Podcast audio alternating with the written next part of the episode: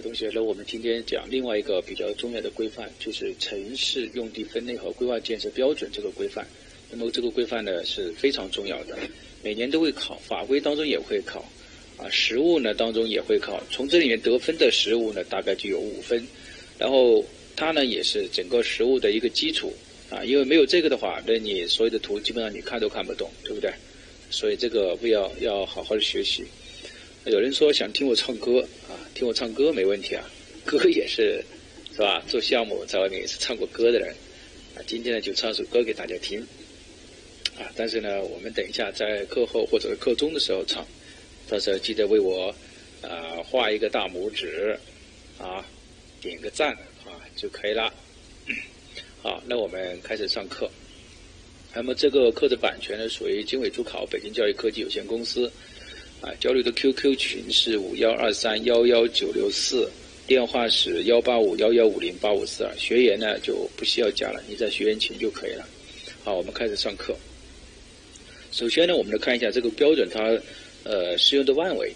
它适用的范围呢，首先有两个主体，就城市和县人民政府所在地的镇，那么这个呢是一定适合的。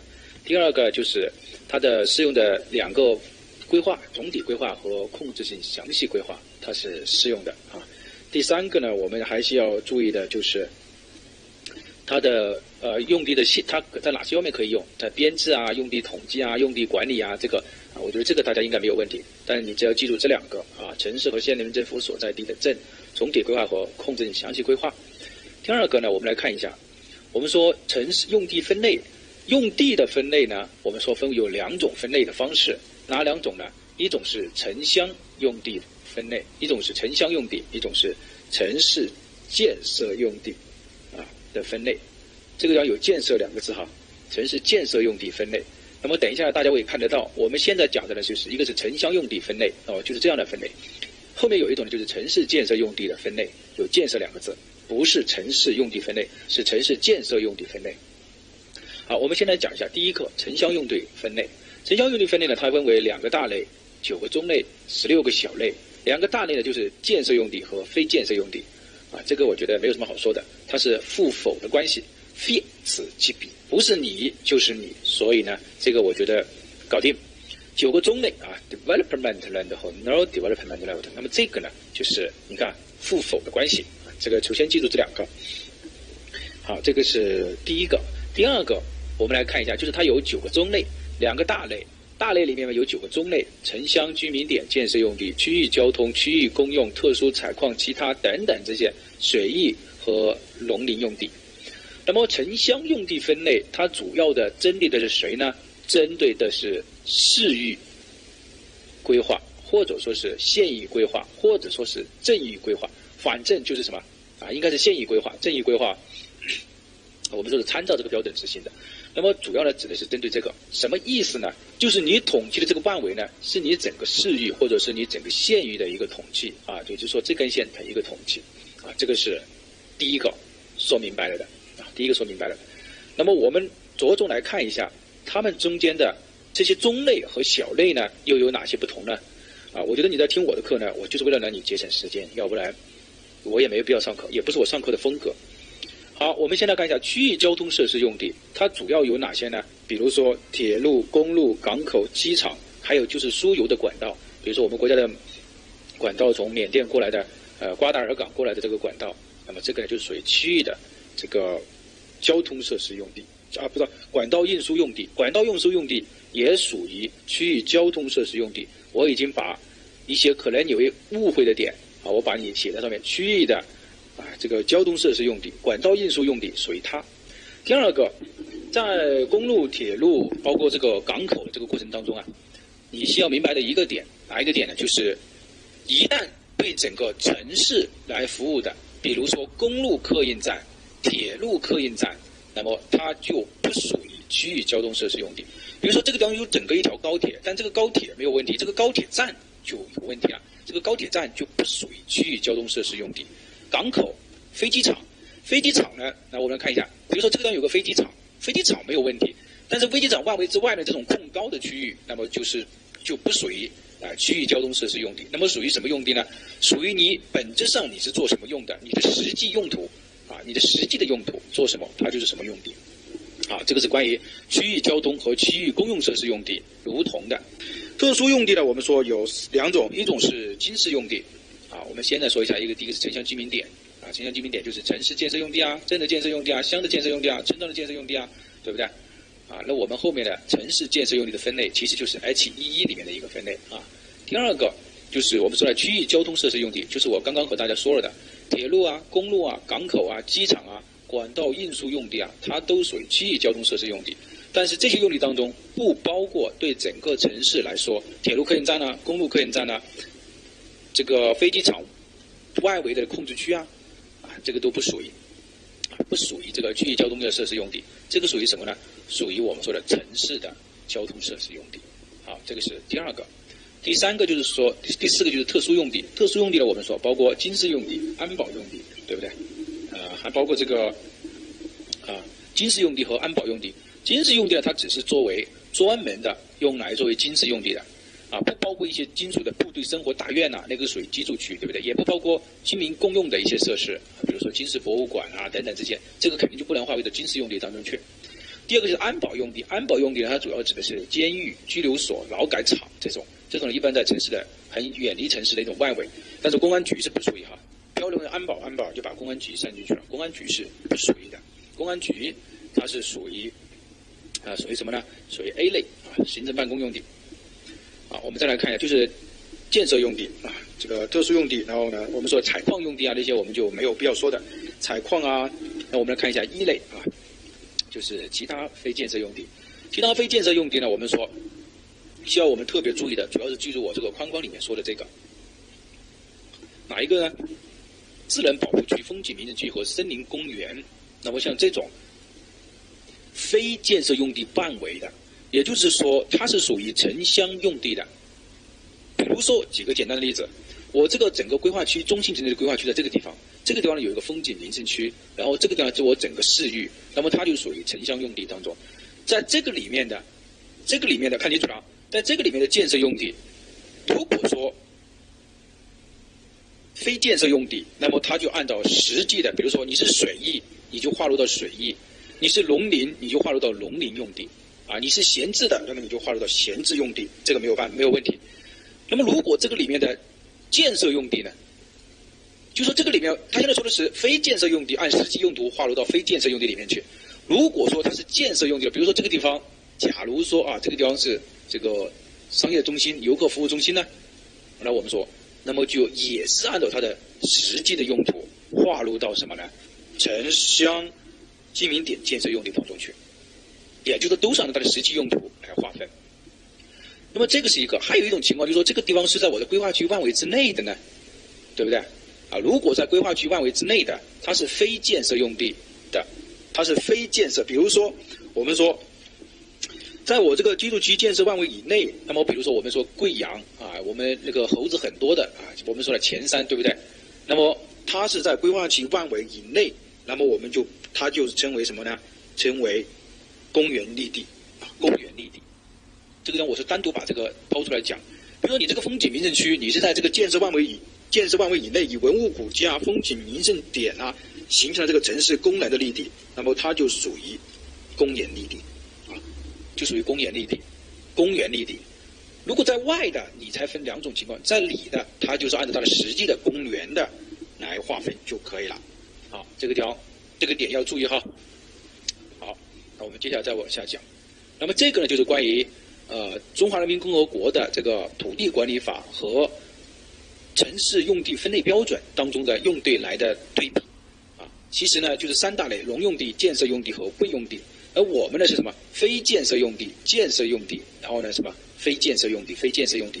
因此这样对比下来的话，我们最后这个是讲的是怎么来的哈？就是建设用地和非建设用地，就是分为两大类了嘛，就不像这个《中华人民共和国城乡规划法》不是土地管理法分为那么多了嘛，啊，分为三类了嘛。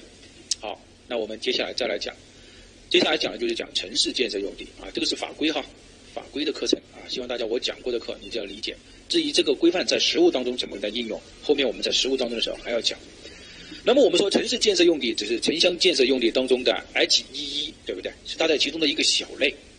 城市建设用地共为八个大类、三十五个中类和四十四个小类。这个地方呢，考点呢，它长期会说城乡用地分为几个大类、几个中类、几个小类。城乡用地分为两个大类、九个中类、十四个小类。那么这个呢，不要搞混了，不要搞错了。这个是第一个。第二个，我们来仔细来看一下这个城市建设用地。城市建设用地呢，我们说了有 A、R、A、B、M、U、M、W、S、U、G 啊，总共呢有这个。大类呢有八个大类，其中八个大类当中，A 和 B、M、W、S 还有 U、G 呢这几个概念你应该知道是什么。在实物当中的时候，它就会给出 A 呀啊，比如说 B 呀，这个是第一个。那我们仔细来看一下，把这个当中可能出到的考点，我们来讲一下。第一个啊，主要还是对比着大家日常生活中啊容易搞混的哈。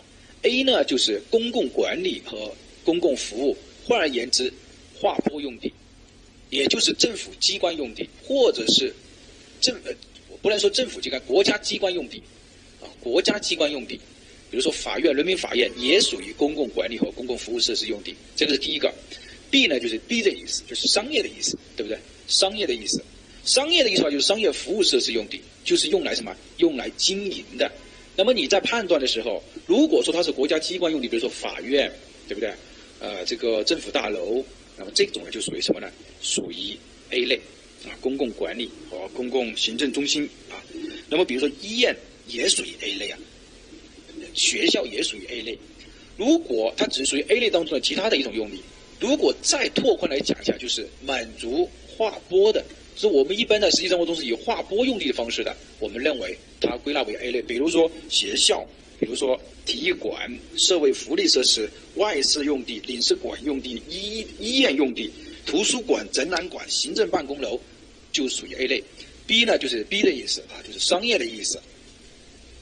那么商业的意思呢，就是商业服务设施用地。M 就是工业，W 就是物流仓储用地，S 呢就是道路交通战场用地，U 呢就是市政公用设施用地，啊，G 呢就是。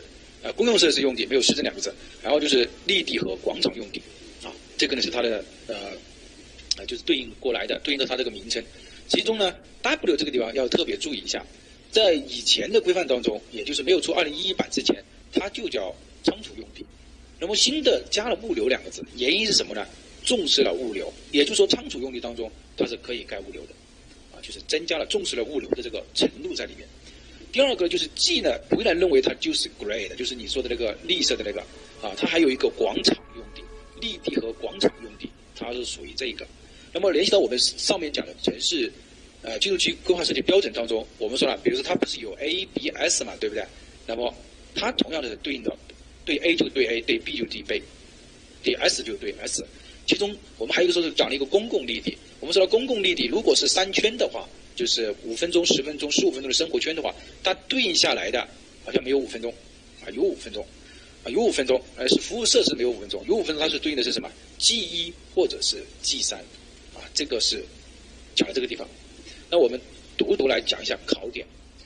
以前的中学、中小学并入为教育科研用地，啊，以前的中小学就是中小学，现在是属于 A 三用地啊，教育啊用地。属于 A 三，属于教育科研用地。如果说是 A 三三的话，就是中小学用地，这个是第一个。第二个就是居住用地，它分为很多种啊，有一类居住用地、二类居住用地、三类居住用地。这个不需要管，对应的你看一下，这个叫一类，这个叫二类，这个叫三类。考试的时候不要太多的去关注。第二个就是公共管理和公共服务设施用地，公共管理和公共服务设施用地对应的我们之前说的就是划拨用地。一定是划拨用地，这种来记忆是最好的。比如说行政办公楼、文化展览馆、啊教育学校、体育医院啊这些，看见没有？机构和设施的用地，那么不包括居住区的服务设施用地，因为居住区的服务设施用地，我们说的是属于 R 类，对不对？好，这个呢搞定了，也就是以公益性为主的，我们说它就称为公共管理和公共服务设施用地。好。那么 A 类当中呢，它分为哪些呢？就是行政办公、文化设施、教育科研、体育、医疗卫生、社会福利、文物古迹、领事馆用地和宗教用地，啊，这些呢就是属于 A 类。啊，这个大家可以看一下图书展览馆、文化呃活动馆，啊，这个地方呢我们来说一下啊，这个是关于这个文化设施当中的然后教育科研用地，它包括呃中高等院校、中学、小学、科研事业单位用地啊。这个中小学已经是反复说了哈，它是属于教育科研用地。为什么要反复说呢？因为它以前不属于教育科研用地，以前是属于什么呢？属于 R 用地啊。那么现在反复的记住，它是属于教育科研用地。啊，如果说是以经营性，这个地方是不好区分。如果比如说我这个地方是以民办，啊，民办学校，那么我们说它就不能称为教育科研用地，民办学校就不能成为教育科研用地，啊，这个已经说清楚了哈。就说你这个很难区分，对不对？那你就要看它，首先它是不是公益性的，公益性的我们就把它分为 A 类，非公益性的就不是 A 类。啊，体育馆用地啊也是一样的。我们说体育馆和体育基础设施用地不包括学校等机构的，比如说一个大学的，大学里面有体育馆，那么这个呢就就不能称为体育场、体育用地，因为它已经属于什么呢？属于 A 类 A 三里面教育科研用地。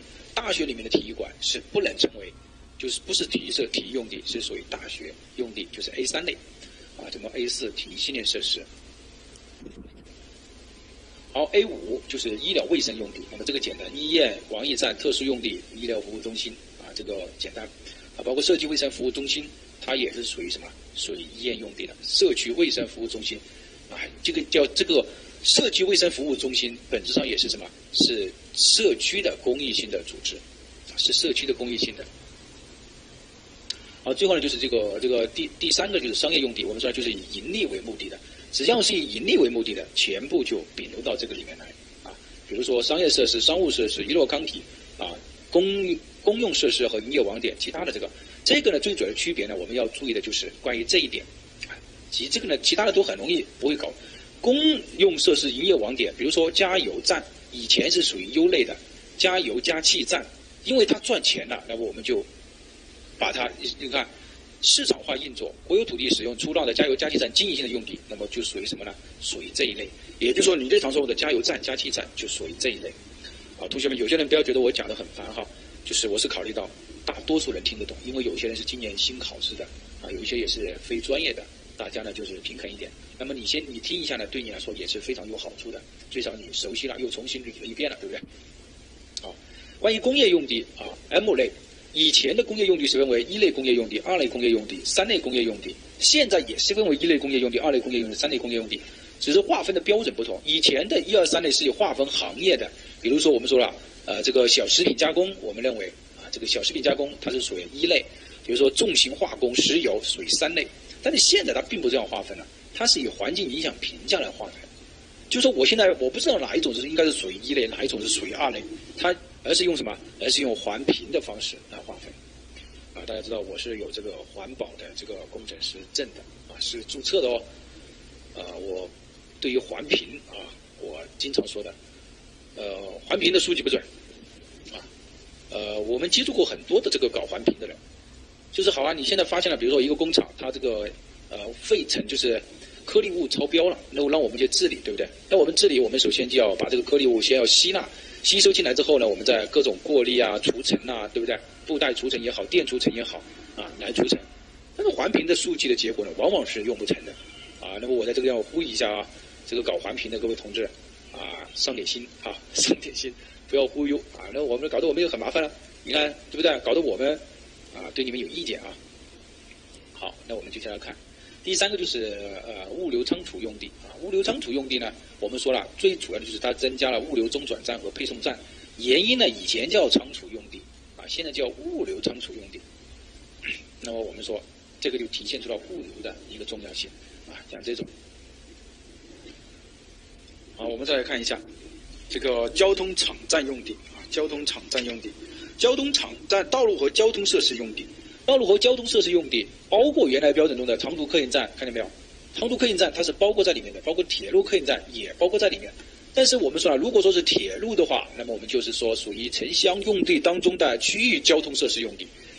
但是如果因为为什么？因为铁路它不是为整个城市服务的，但是我铁路客运站我是为整个城市服务的，那么我就什么？我就应该要作为你整个城市的这个用地。这个是第一个。第二个呢，我们这个地方呢需要给大家特别说一下的，就是轨道交通用地。轨道交通用地呢，它是新增的一种用地，指的是独立地段的轨道交通地面以上部分的线路用地。这个话是什么意思呢？比如说我这个地方有一个，这个是高架哈，比如说我这个地方是高架啊，或者没有高架吧，就是我这个地方就是一个铁轨道交通，在在路上啊，在地上这样走，里面什么都没有，除了这个轨道交通，四周就是什么？就是护坡。那么这个呢就叫什么？轨道交通用地。但是像这种，比如说我上面是上面是路的啊，比如说像这种，我上面是上面是路啊，上面是路，城市道路。然后我走的下面，我是走地下的，那么这个呢就不叫了，这个这块地就应该归纳为什么？城市道路用地。这个呢我已经解释的很清楚了哈，今年如果考到了，你不要说是老师没讲到啊。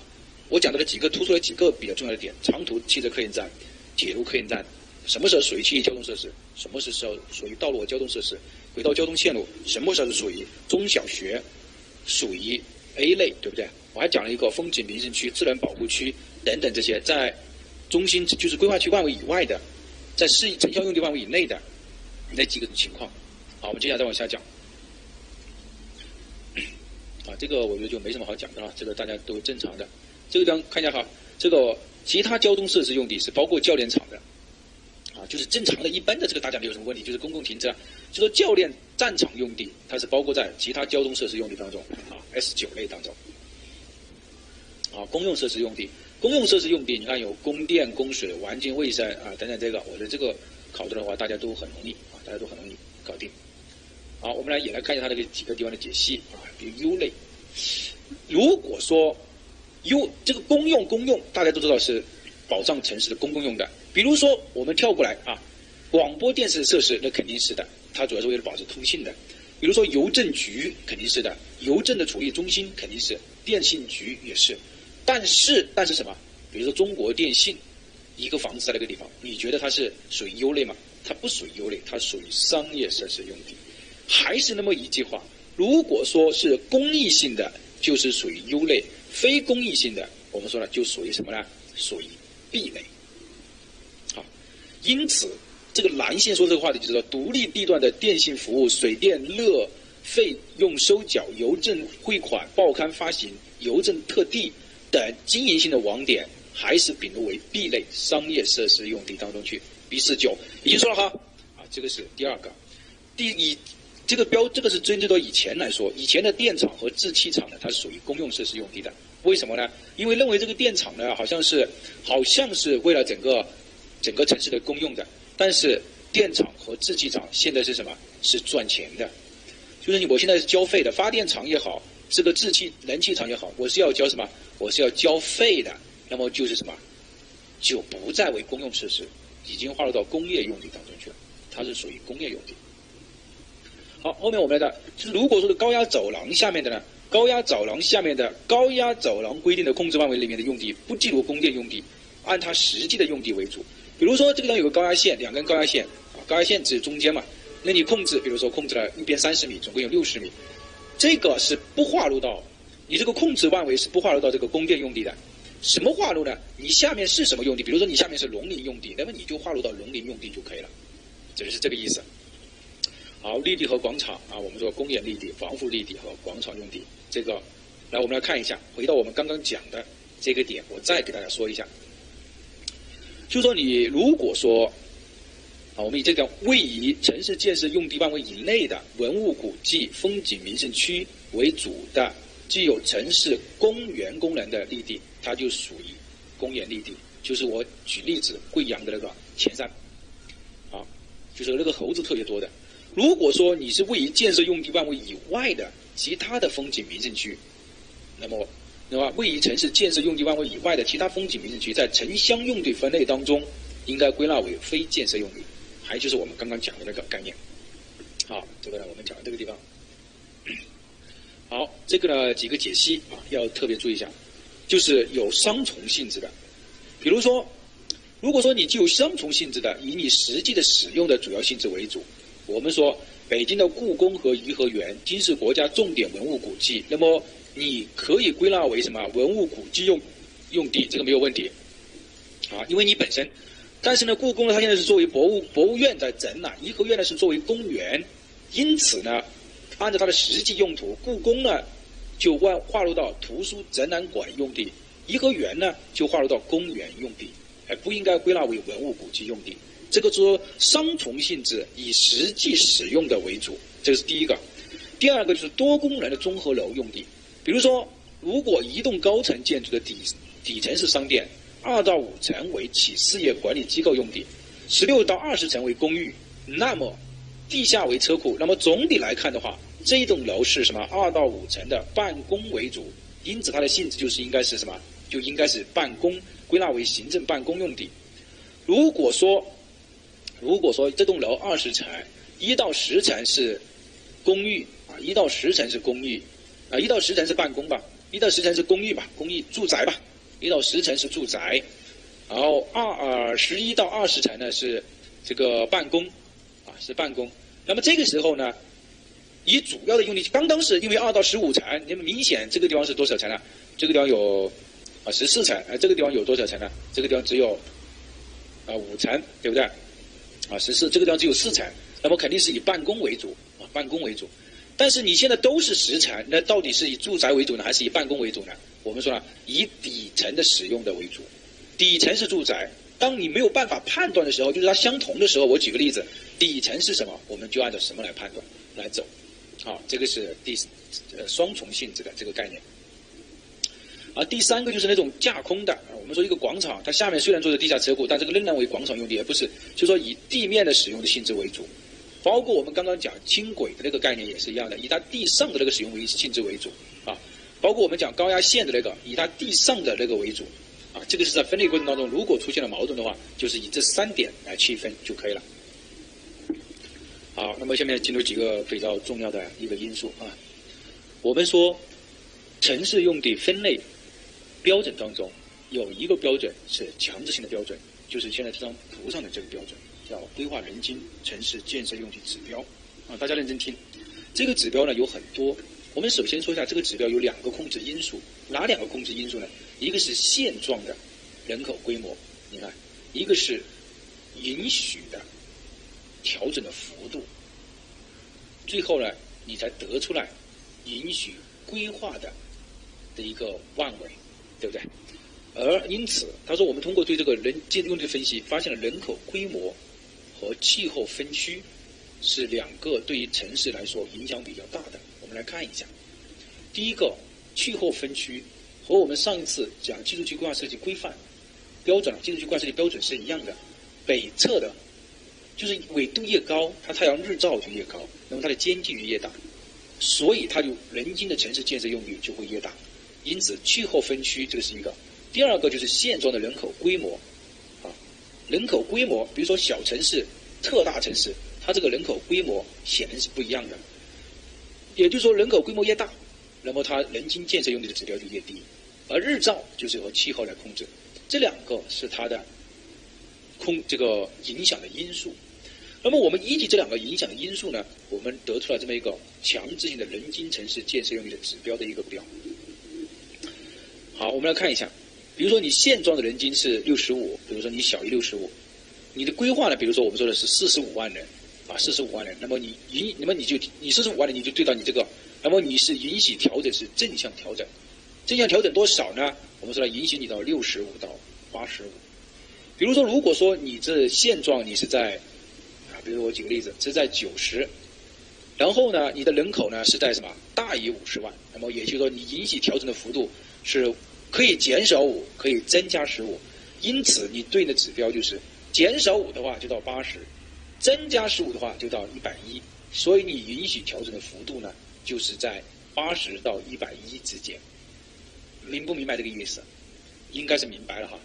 这个表呢不要求大家记忆，但是大家呢一定要知道几个概念啊，几个概念，哪几个概念？第一个，最大的面积就是一百一十五，就说你在做一个城市规划的时候。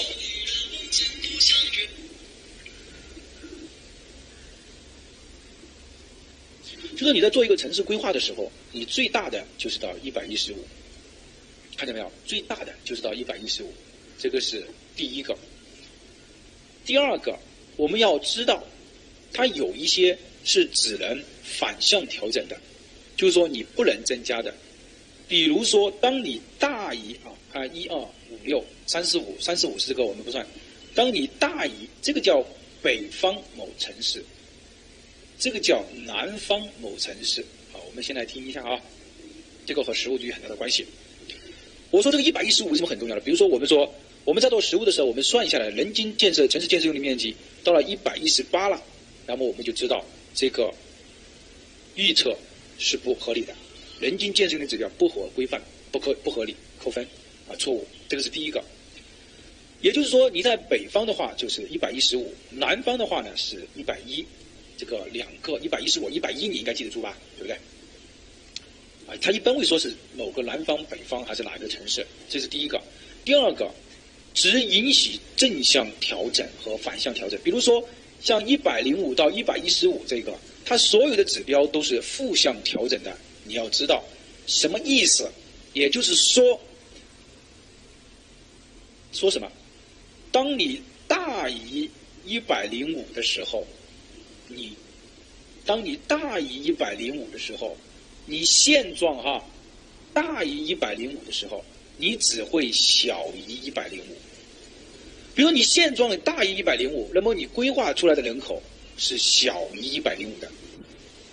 我不管你你现在理解没有理解我这句话，我希望你暂停一下，你不要把这句话理解掉。好，我举个例子。比如说，我是一百一十八，对不对？那如果那你就现状是大于一百一十五的，那你只能是什么反向调整，那么你就小于一百一十五，这个没有问题吧？而当你是一百一的时候，那你也只能是反向调整，也就是说要小于一百一啊，小一百一。结合我刚刚说的这句话的意思，就是说，当你大于一百零五的时候。你的规划的，这个是现状。你规划的算下来的人均建设用地指标只会小于一百零五，这个是第一个。第二个，同样的概念，当你一百零五到一百一十五的时候，那我们说看一下哈，我们来看一下，你也是只能是反向来调整，也是只能是反向来调整，看见没有？也就是说，比如说你这个地方是一百一的话，你算出来的结果。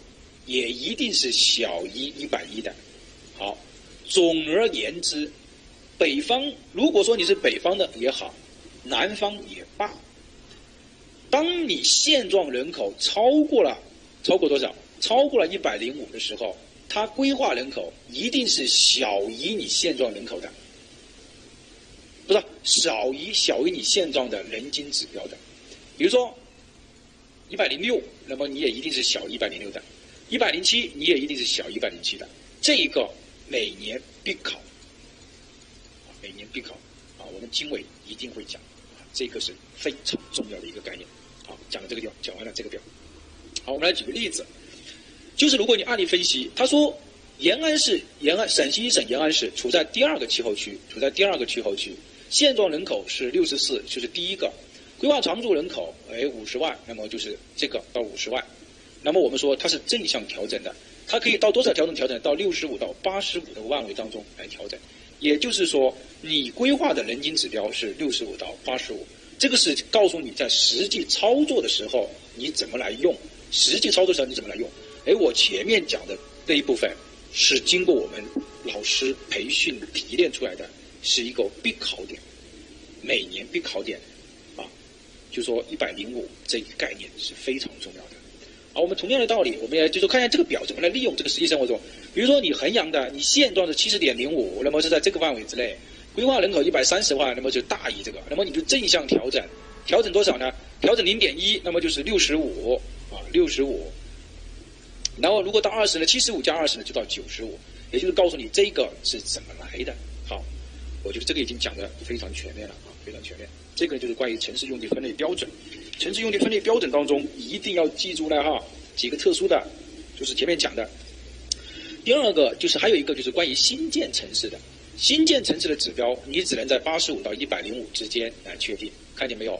也是不能超过幺零五，幺零五，也是不能超过幺零五的。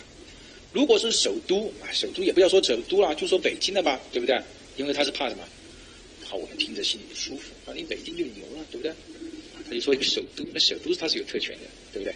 啊，因为他说他有一些对外交易的中心，所以呢给了他特权，他可以到什么一百一十五。就说首都的建设用地指标可以到一百零五到一百一十五当中来确定，其他的城市 game over，啊，就是这个。好，这个呢就是黑色字体的，是要求你要记一下的。好，偏远地方的，就是比如说云南啊，一些很偏远的一些工矿城市或者旅游城市，它人很少的，它是一大个工矿，然后这里有个点，这里有个点，啊，这里有个点，把它理解为地球，你把它理解为地球，啊，这里有个点，哎。它经过专门认证，上限以一百五。其实本质上呢，可以把它理解为什么呢？啊，理解为什么呢？你可以把它理解为类似像镇一样的，但是镇呢也是什么？也是一百四。这个地方来说，是因为你经过认证了之后，你太偏远了嘛，那个地方在那个地方也没有什么用，就是可以达到一百五。好，关于这个演技规划，就是参照执行啊，参照执行。这个呢，就是呃，城市用地分类标准当中。前面讲第一个是讲了城乡用地，后面讲了城市用地，再后面我们讲了人均城市建设用地指标，那个表格非常重要，幺零五这个点非常重要，这个是关于第一个。那么我们除了讲对于整个城市来说，我们说了对于人均单项的城市建设用地，什么叫单项的呢？就是因为刚刚我们是讲的建设用地嘛，人均建设用地指标，我们还要对单项的用地，比如说居住用地要提出要求，对。行公共管理要提出要求，对这个啊道路设施我也要提出要求，这个呢也是属于强制性的指标。那么人均的用地指标啊一一七二六的就是属于北方的，那么就是人均的用地面积是二十八到三十八，南方的人均的居住面积就是二十三到三十六，它要大于它，就是因为它这个间隔比较大嘛，房子的间距比较大，这个容易理解，这个是属于强制性的指标，要记出来。第二个就是关于人均公共管理和公共服务设施用地，你不要人那么多，没有人来管理，这个不行，对不对？哎，就说比如说，因为公共管理包括里面包括医院呐，啊，包括教育啊 A 三呐，对，包括体育设施 A 四啊，对不对？包括行政办公 A 一啊，对不对？包括展览馆用地 A 二啊，那么像这种公共管理，它是一定要配套的，人均不少于五点五，一定要记出来。等一下，我们要告告你告诉你，二十八到三十八。三十六到二十三，对不对？然后呢，五点五要记出来，五点五记出来。还有就是人均道路，我们说了，人均道路面积也要记出来，不小于十二，人均道路面积每个人不小于十二。这个十二是怎么来的？是这样来的，是十加二来的，十加二，怎么来十呢？就是我们通过这个城市道路交通规划设计规范这一个。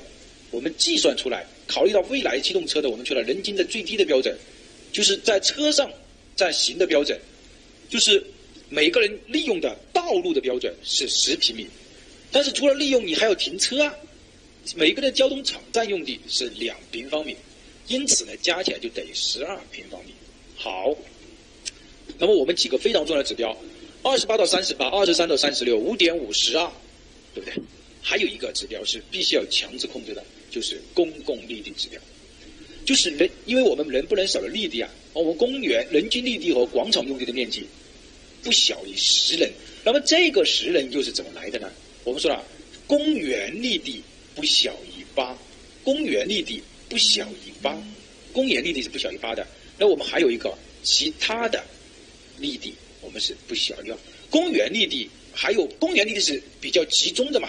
啊，比如说这个公园绿地。我们还当然有些其他的绿地嘛，那么不小于二，总共呢就是十，这几个数字务必记下来，一定要记下来，啊，一定要记下来，就是二十八到三十八，二十三到三十六，五点五，十二，十八这几个数字一定要记下来。如果说人均广场、人均绿地和广场就是十，如果说人均公园绿地就是八，不管你用什么方法。那么这个呢，就是我们说的城市用地分类和建设用地的一个标准。我们还来讲一个和实物有很大的一个关系的一个点，就是关于建设用地的结构。就说，比如说我们把一个规划用地规划清楚了，那我到底我有多少工业用地呢？比如说我的工业用地算下来有多少公顷，占比呢百分之二十。那么我有多少呃这个公共服务设施用地呢？啊，我不知道，我算下来大概占比，比如说百分之六。那我有多少居住用地呢？比如说我算下来占比百分之五十，这个一定要记住了哈。我们在做实物的时候，我们会说工业用地占比过大不科学。请问你是怎么知道的？就是通过这个地方知道的。你工业用地应该是百分之十五到百分之三十之间。那如果我算一下你的工业用地达到百分之四十了，那我们就认为你这个占城市建设用地的比例就不太合理了，就不科学了。你明不明白？对，明白。好，当然这个地方呢，我们说了是一个宜的一个比例。好，在讲实物的时候，其实我们还会讲，比如说他告诉你说，他说是一个生态环境良好，然后呢，啊，呃国家的什么啊一个限制的一个开发区，那么你就应该知道，工业用地绝对不会超过百分之三十。如果他告诉你说是属于一个工业型的城市，比如像攀枝花啊，像这个呃有很多地方是工大庆，那么它属于工业型的城市。那么它的比例就可能达到百分之三十到百分之三十五。我说这个话的意思就是要告诉同学们，这个东西没有一个确切的办法，说是我超了百分之三十，是不是就不合理？不是的，而是说你要依据它这个题目的条件，因为它既然要考这一个点，它一定会有一个条件，而这个条件你通过它那个题目的限制条件，结合它那个数字，一旦出现了数字，那么它必然是要考的。那你知道它科学还是不科学？那你说这个表？虽然它不是强制性的，但是对于我们实物来说，game over，啊，把它拿下来，啊，把它拿下来。好，你看我们的居住用地二十五到呃四十，本质上就是多少呢？我们说的是二十八到三十八。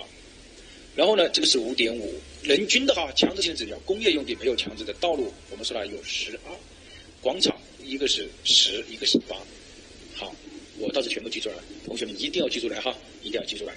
啊，你记出来了之后，啊，记得告诉我一声，啊，给你点一个大大的赞。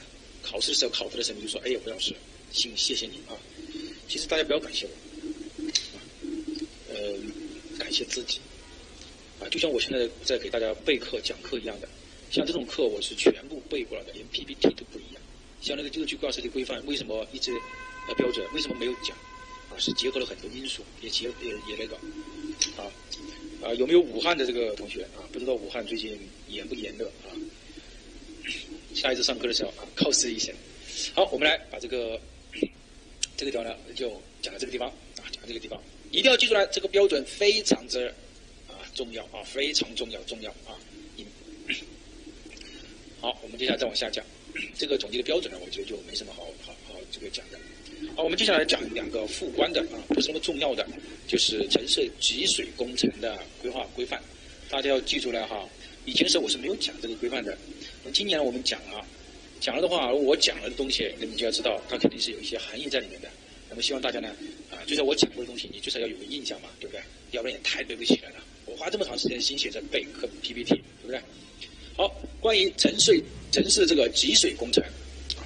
我们说了，它首先我们要知道这个规范的适用的范围是总体规划、控制性详细规划和集水专项规划，那么也都适用于它啊，这个是第一个。第二个，我们来看一下，它新增加了两种，一种叫应急的供水，一种叫应急的水源。所谓的应急的供水，就当城市发生突发性事件的时候，我们之前正常的这个系统呢无法正常供水，那么需要采取减量、减压、间歇性供水的使用方式。所谓的应急性水源，就是水质受到了污染、自然灾害或者恐怖袭击产生过程的供水水源。我们在紧急情况下还能提供出来的供水的水源，这个叫什么呢？这个叫应急性水源。应急性水源是以满足居民生存生活为目标的，就说至于你生产，那么是不包括在里面的。啊，这个是第一个。第二个，我们来看一下，就是城市的集水工程啊，它应该和，比如说城市。集水工程规划阶段应该和城市的规划的阶段是期限是一致的。比如说你是控规，你是十五年，假如说，那么你就是十五年；你是总规二十年，你就是二十年。你专项规划，你比如说你做了一个经济专项规划，你五年，那么你就是五年。反正就是要和你这个一致。第二个就是要与你相应的范围要一致。啊，比如说你在某一个区，你做一个城市集水工程规划，那么你就和你区的范围一致就可以了。也就是说是啊，函数一一对应关系啊，one to one 的关系啊，这个是第一个。哎，我们这样随便画一下，感觉就像一个人啊。这个是眼睛啊，这个是鼻子啊，这里再点一下，哎，是不是？看到你对吧？好，是不是？如果再这样漂移一下的话，很明显啊。对不对？好，我们接下来再来看，好，三点七点这一条啊，非常要注意，就是当城市集水工程中的水源地的位于规划区范围以外时，啊，之前有人说水源地是不是必须要划入到规划区呢？我相信这里是铁板钉钉的事实，告诉你水源地不一定要划入到规划区的范围以内，这个是第一个。第二个，是不是考试的时候我就写这个水源地呢？对不起，不可以这样来选，要依据题目来选择，要依据题目来选择。有些题目他说是下列必须划入规划区的是，可能就不是选这个水源地。我们在原理的时候就有这种题目，哎，那种题目就要依据当时的情况来来选择。好，冲刺班的时候我会带大家过一遍真题，那个时候希望大家啊，就是我讲得快，答得快，勾得快。十月份考试的时候，唰唰唰唰唰，把这个一交，然后就像去年一个老师，呃，不知道去年一个学生，应该有三个学生考完的时候就发微信给我，说魏老师谢谢你，我一定通过了，能达到这种程度。好，第二、第三个，虽然你不划入规划区，但是你应该要划入集水工程规划的范围，啊，这个是第一个。比如说，你可以没有到规划区范围之内，但是我在编制集水工程规划的时候，你应该划到这个范围之内，这是第一个。第二个，当城市的水资源和城市的用水量之间应当保持平衡，这个肯定的。如果几个城市共用一个水源的时候，或者水源在城市规划区范围以外的时候，就是我们这图叫都江堰和成都，啊，金筑长江头，切筑长江尾的那个，是不是？啊？供应了长江水啊，啊，当然不是说它供应长江水，我们现在说是共用一个水源的时候，在进行市域或者区域规划的时候，要进行什么的平衡分析？流域范围内的水资源供需平衡分析。为什么我一直拿来讲这个？因为它是强调，既然是强调的话，你最少要有个印象。你最少要有个印象，这个是这一个。好，几个概念啊，让大家熟悉。其实当我讲这个的时候，如果你熟悉了，我觉得在考试的时候你就应该会选对，因为它这个考试让你选的基本上就是我勾出你的考点。城市集水水源应当根据当地水资源和集水呃需求进行经济技术分析，按照优水优用的原则来合理选择。立马就有人跳着说：“老师，我只听说过优生优育，没有听说过优水优用的这个原则。”好，这个原则，这个应该是哪一个提出来的呢？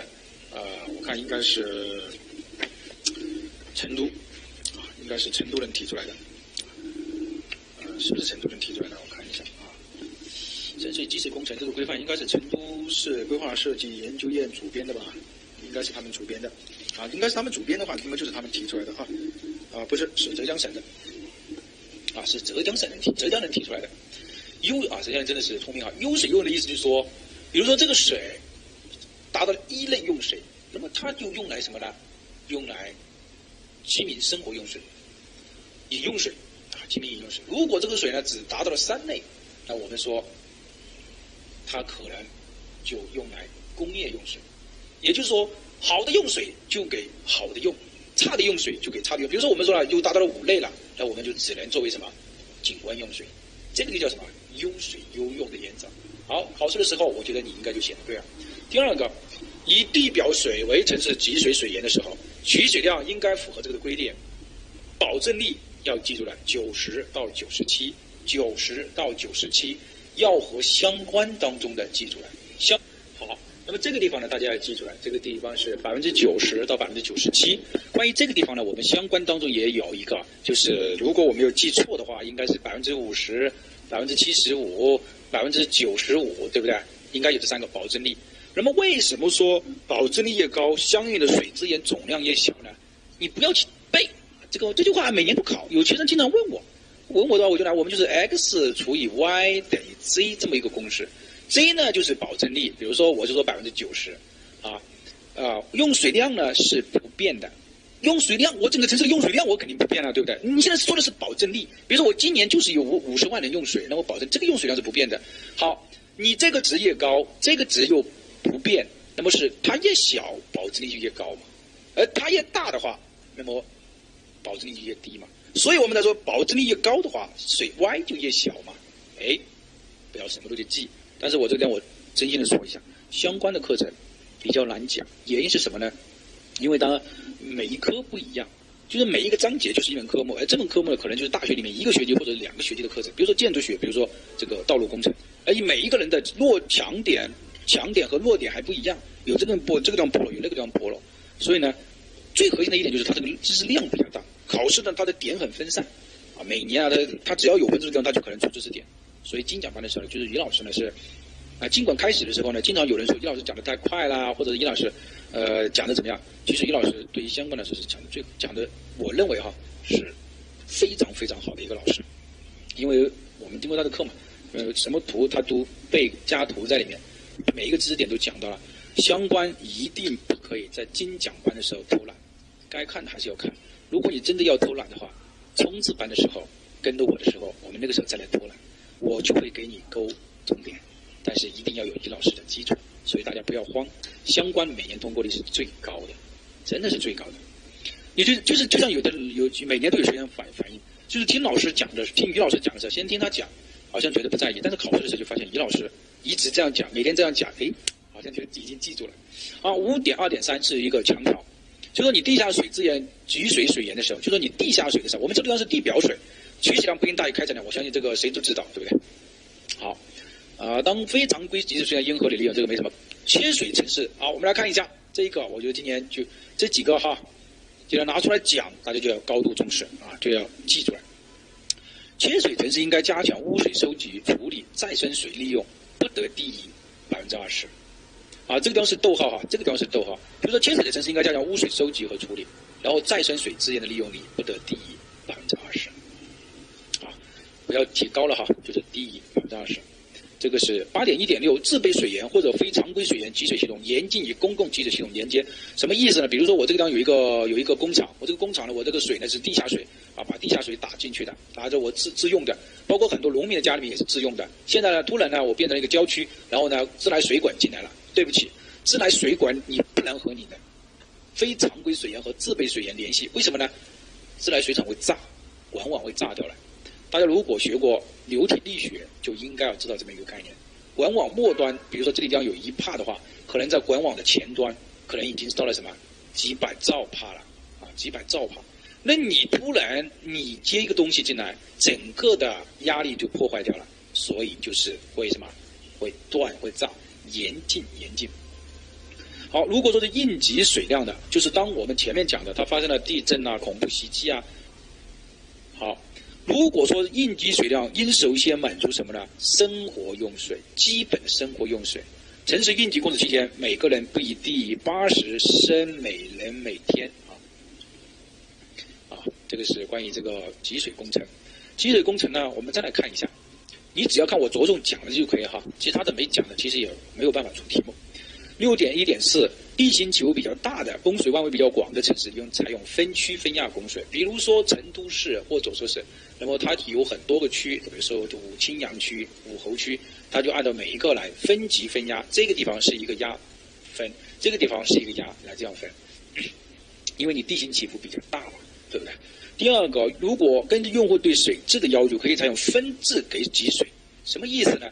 就是说，有一些地方我对水质的要求是很高的，比如这一片是工业区，假如说这一片是什么？是居住区，啊，那么显然我这个地方我就可以什么分质供水，这个地方我就供水的水质要达到饮用水的标准，而这个地方我可能就不一定要达到饮用水的标准，只要达到冷却水啊等等的标准就可以了，这个叫分质给水。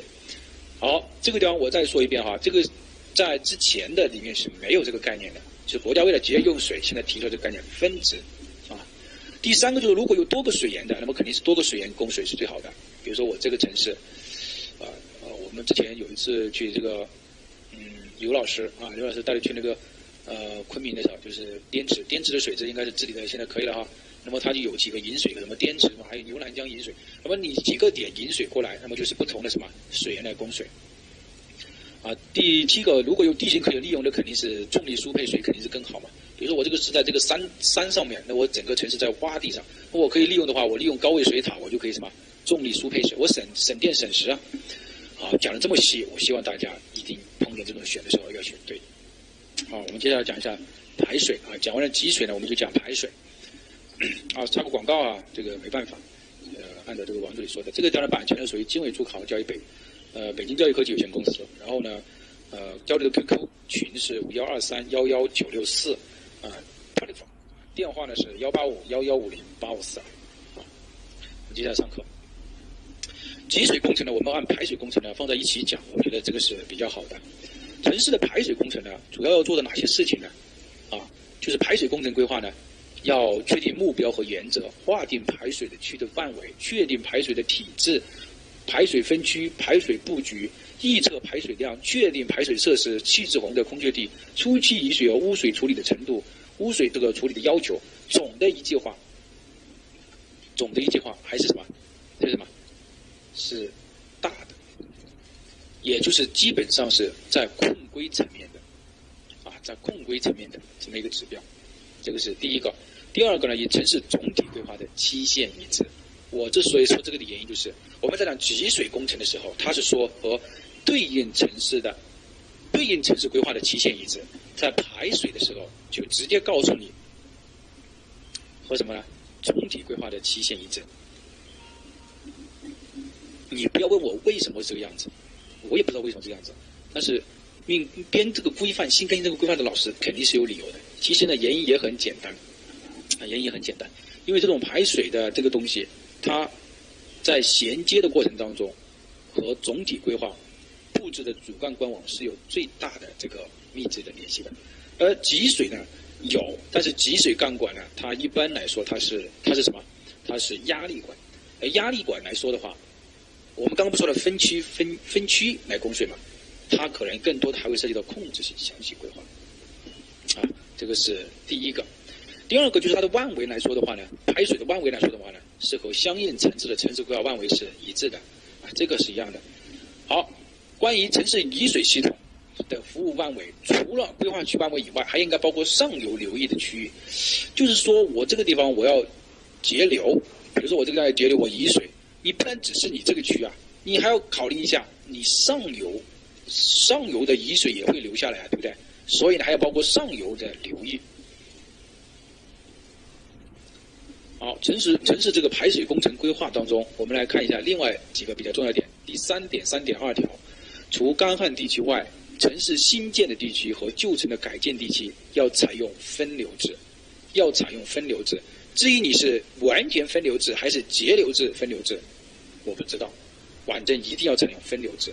而新建的城市呢，城区呢，应该来说它采用的是完全分流制，而旧城改造呢，可以采用节流式分流制。这个是第一个，考试的时候要记住来。第二个，如果不具备改造条件河流制的地区，可以采用节流式河流制。就说实在是没有办法分流了，那我们就达到节流式河流制。这个地方要说明一下，完全的这个河流制是没有的。什么叫完全的河流制呢？就说你不截流，你就是这种，呃，把所有的这个都放放在一起。这个是不行的。好，那我们看一下啊，三点五点三条，啊，三点五点一条，排水量应以重力流为主，就说排水，我们之前说了，绝大部分还是以这个重力来排水，而集水呢是集是压力管，以顺坡度来辐射。当受条件无法采取重力流的时候，那我们才可以采取什么？采取压力流。比如说我这根，因为我们做环保的。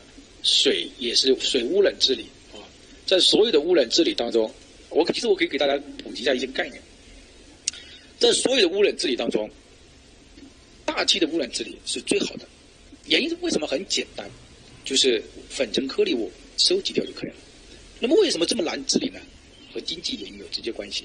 比如说我们开两会的时候，为什么天气那么蓝呢？那么就是说全部限制你不准排放就可以了。或者说你在排放的时候，我直接把你收集掉，你粉尘颗粒物，不管你什么颗粒物，我把你收集掉就可以了。啊，雾霾啊，雾霾其实就是还是小颗粒物嘛，就是微米级的嘛。这个是第一个。第二个呢，就是啊，我们说了水汽生渣啊，水汽啊生，我们来看一下，给大家也讲一下啊，渣啊渣写错了，扎的这个渣。生呢也非常容易治理，隔离就可以了。现在声的治理技术它有好几种，一种是消声。一种是隔声，还有一种是啊就是这总体来说大的方向就是这种。隔声呢就是我把你隔离掉，完成我听不见。消失呢就是我把声音消掉，把声音消掉又分为两种，一种是对正言来进行处理，就说你发声你要噔噔噔噔噔噔噔在这里震，我把你这个正言我减低你这个振幅，或者说我看一下，比如说你的振幅是呃比如说是五百，这张桌子的振幅也是五百，那么相同振幅的话它的振幅就会非常大，那我就调整，随便调整一个或者。还有一种就是消声，比如说我那些影机里面把这个声音消掉就可以了，这个呢也很容易处理，这个呢也容易处理。这个处理呢只能是处理源，处理源，你不能说是你把这个颗粒物已经飘到天上去了，能让人来处理，可是可以，但是这个呢只是针对局部地段的时候来处理。比如说我们就做过一个，这个地方呢是一个烟囱，烟囱排出来，之前我已经讲过了，它是这样的，先是这样空中飘，然后会下降一下，然后呢再会这样走。那在这个点呢就是什么？就是污染最严重的点，哎，这个点呢大概就在五百米范围之内啊，同学们，家里面有的你就要注意，有小孩的，啊，它是这样的，就是说先是降低降低，然后呢突然会增加，然后呢再有降低，所以说不是说烟囱排出来的东西它就一直是什么？减少的，呃，去年相关就考了这个题目，啊，现在相关第第八章啊，生态环保这个分数是有逐年上升的趋势的，啊，那这个地方顺便给大家讲一下这个地方，那我们怎么处理呢？你排出来之后，那么你对这个盐不能进行处理。那么只能是什么进行处理？我现在说的最好的是对盐进行处理。那你说你不能处理，那么就对这个地方进行处理，对不对？啊，通过各种高斯呃这个高斯模型把这个点的容算出来，算出来之后呢，对这个地方进行处理。这个地方其实也很容易处理，你只要增加一个 A，啊，你只要增加一个点的这个增加一个一个一个高高物在这个地方就可以了。那因为高风一吹过来的时候，风会往上抬一下，哎，就抬走了，对不对？这个其实也很简单。还有就是水了，水的污染治理和渣的污染治理呢？渣的污染治理当中，其他的渣的污染治理是非常的。比如说，我们说的餐饮垃圾，它有机物能量是超过了五千阶的，可以建焦的，那么那个可以焚烧就可以了。啊，焚烧之后呢，减量化、资源化、无害化就搞定了。渣当中呢，有一种比较难处理的，就是重金属。这个呢，因为我我我们一直在做这一块，重金属它会积累，无法排除。你不要去听那些瞎说，其实没那么怎么那个。比如说你吃了这个重金属。你只能排除掉，比如说，有人说你铅中毒了，你立马喝牛奶，牛奶在你的凝固成蛋白质，把你那个重金属带出来，排除体外，这个是，它最终还是排除。而重金属如果说你不排除，它进入血液里面的话，那么就在血管里面去了，在血管里面去了，你整个血就会凝固，就会慢慢的流速很慢，就容易脑溢血、脑血栓，就各种问题就来了。啊，这个是重金属。那重金属怎么污染的？就是水稻、麦子等等这些污染，然后呢，一层层积累，进入到我们人体内来了。啊这个是重金属的污染，啊，其实啊，我们知道的最最的可惜的就是，也是在云南那么好的一个水资源，算是一个有个什么海的地方，啊，对，嗯，应该是扬扬扬中海这么一个地方，啊，其实我也问，为什么叫扬中呢？对不对？其实这个海为什么叫扬中海呢？啊，也有一个说法，就是有人砷呐，砷的排放啊，整个把扬中海污染掉了。最直接的办法，把污泥挖出来。如果说你要想就靠。另外一种办法就是我种草下去，然后呢草呢吸附，你把这个重金属吸附出来，时间太长，啊时间太长。其中做金重金属污染治理做的最好的是昆明理工大学的，我看两个字的一个老师啊，昆明理工大学两个字的一个老师，重金属物理，重金属是国国内首屈一指的哈。那么就是水了，对不对？水的治理是比较难的，啊，因为它不同的水质的治理就有各种因素在里面。是比较难的，啊，比如说有混凝啊、撒什么药啊、什么除啊，各种因素啊。但是我们总体来说这个是最难的，因为它涉及到流体力学。啊，给大家多说了一点啊，核实本质上呢，就是让大家理解一下。那么，好，我们还有一个就是污水收集啊。我们说了，污水因为是污水收集的嘛，我们只能采用管道或者是暗管，严禁采用明渠，因为它会发什么？发臭。啊，这个是一个强调，红色的这个是强调，因为它会发臭，所以它只能用什么暗管或者明渠。好，这个去年就考了哈。排水管网应布置在于污水的两侧，不宜穿过这个河流。截流干管宜顺河流走向布置。道路红线大于四十米的时候，排水渠、排水管渠于两侧布置。啊，去年就考了这么一个点，四十米的时候要两侧布置。这个是第一个。那么排水干管，然后排水管渠的断面，也就是要和设计流量来计算。那么之前的时候呢，我其实给大家说过一个公式，就说 A，比如说你也可以写 S，S 就等于什么呢？等于 v 乘以 y，啊，就这个意思。或者你换句话说，就是说流量 Q 等于 A 乘以流速。A 是什么呢，A 就是 S，S 是什么呢？就是断面，S 就是断面。那你你要按照这个流量来确定，为什么呢？因为你这个 V，这个是什么呢？这个流量是不变的，就是我们水流出来，我们大概知道它是流多少的。比如说我排水，我们认为它最大流量的时候可以每多少，也是每秒每秒可以达到一百立方。然后我这个流速呢，我最多可以达到五十，那你就知道我要多少的管径啊？这个管径没有多大哈，排 R 的平方啊，对不对？你这个五十，你其实算下来没有多大的。你这个就比如说你五十，那你还有一个两百。啊，我意思啊，对不对？那两百你派 r 的平方，你要这样来算，啊，一千还是大的话，这个这个举例不不恰当啊。所以我说这个话的意思就是要你记住了，如果今年要按照这个来界定，好，搞定。好，关于沉水污水处理厂的选址，我不管你用什么办法，它已经和以前不一样了。我要求你记住了。其实呢也很简单，第一要保护水源，第二要在夏季最小风平的上风下。夏季最小风平的上风向不等于常年主导风向的最小风平的上风向，也不等于最大风平的下风向。明白这个意思吗？比如说常年主导风向是，比如说我我我是这个样子啊，比如说，哎，常年主导风向的下风向是这个啊西南风啊，啊这个是西啊是西南风，但是它。这个地方第一是夏季的，不是常年的；第二是上风向，不是下风向。哎，这个大家就理解一下，因为它会发臭就可以了啊。这个大家第二个，它要有一定的服务设施的保护距离；第三个，要利于排涝的地方；第四个，有客建的可能。这个是选址的因素。好，第四点六点一条两个强调要求大家记住了：减量化、稳定化、无害化、资源化。同学们多了一个话哈，多了一个这个这个这个这个稳定化，多选啊。看得见的分数啊，收啊，看得见的分数，减量化、稳定化、无害化、资源化。五点一点二是一个强调，他说立体交叉穿到了低洼的路段和路堑式的路段，应设置独立的雨水排水温区，严禁分区之外的雨水汇入，并保证出水口的安全口道。什么意思？比如说我这个地方是这样的，他的意思是这样的，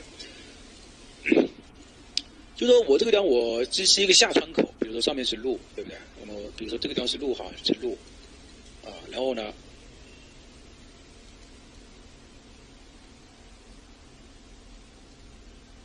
这个地方，我过去啊，这个地方是这样的，这个地方是上面这条是一条路，下面这个是一条下穿的路，我画过来，这条是叫下穿，下穿上面这条路，就是在立这个下穿的路或者路堑式路，在这些地方，雨水要独立分区。这个地方肯定是会会很多的。我这个地方我就是自己设一个区，然后呢怎么呢？然后呢用用泵站把你泵掉。你严禁在这个区域范围之外的雨水，你还汇入到这个里面来。那这样的话就常年堵车了，常年会积水了，对不对？这个其实就是从洪涝我们城市排水当中，沉水排水不畅的当中列出来的啊，想到这么一个点。除了我里面允许你汇入到这个里面的，其他的严禁汇入到这个里面，是一条强条。其中考试的可能点是在这个地方，在哪个地方呢？独立雨水分区，啊，独立雨水分区。好，那么今天呢，我们就把三个规范讲完了啊，三个规范讲完了，还有一次课程，还有一次课程讲另外几个呃规范。但这三个规范当中，第一个规范最重要，到那个分类的